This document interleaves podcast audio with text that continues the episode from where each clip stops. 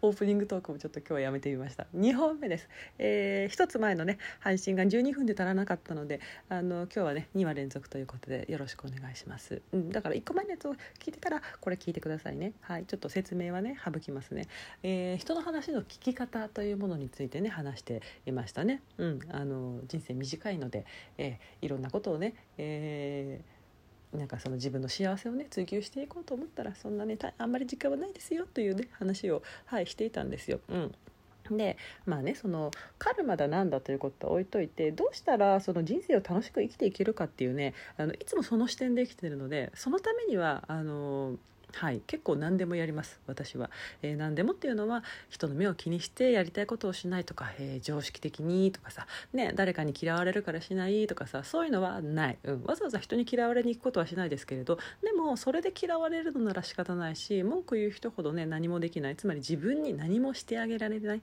自分を大切にできない人なので、うん、どうでもいいかな、うん、むしろそんな人はね周りからちょっといなくなってほしいとも思ってる。疲れるので、うん、でもさそんなことをさ実際にねじゃあ例えばさあこの人との縁はもう終わったなと思って関係を終わらせることに痛みがないのかといったらそりゃあもうそんなわけないじゃない？ね大好きで一緒にいた人と離れるなんて悲しいし会いたいに決まってる。でも私は絶対に自分を幸せにすると決めているので今更自分を不幸にする選択はしない。でもっと言えば縁が終わった人と離れることはね、えー、自分のためだけじゃなくて相手のためでもあるわけですよ。うん、もうね人がえー、不幸なのはね嫌なんです私、うん、不幸を見たくない。うん。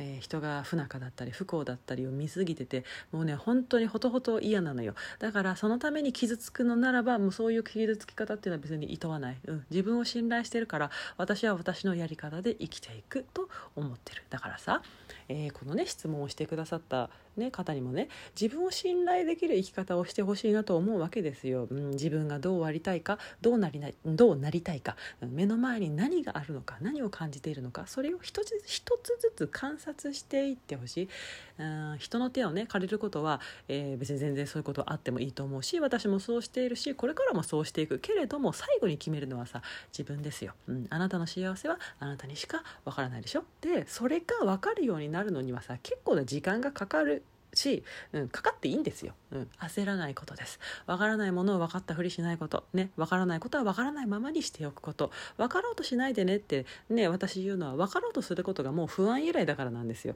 分かろうとすることってさ探求心とか向上心とかと全然違うので。分かろうとするのと、えー、考えるっていうことも違う、うん、死ぬまで。本当言ったら死んでも続くけれども見える話で言ったらね死ぬまで。死ぬまで結果なんてないですから。今たまたまこういう時期っていうだけですからね、うん、足は一歩ずつしか出ないですから。その足を出し続けるために日々がハッピーでなきゃ。ねじゃなきゃやってらんないじゃん。ねこれが好きこの人が好き。そうした日々のことに、えー、遠慮していたらね人は足が止まってしまう。気分がいいから楽しいから。だから頑張れる。ですもんね。よろしいか？うん。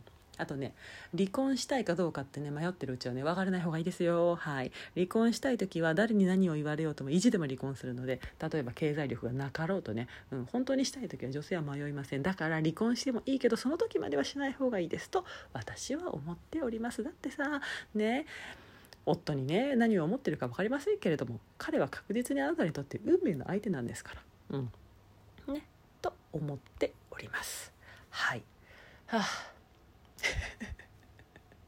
20分くらいあるとねいいんですけどね。30分もいらないけどね1話ね。うん。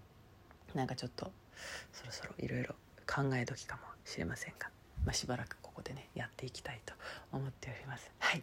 それでは、えー、タイトルなんだろう、えー、何の話だったっけこれ。あそうだ占い師にその離婚のねした方がいいですよって言われましたっていう、ね、お話でした、うん、そんなそんな占い師の言うことは無視です。はい。というわけで今日も皆さん、えー、良い一日をお過ごしください。私もそうします。ごきげんよう。スオーフローラでした。バイバイ。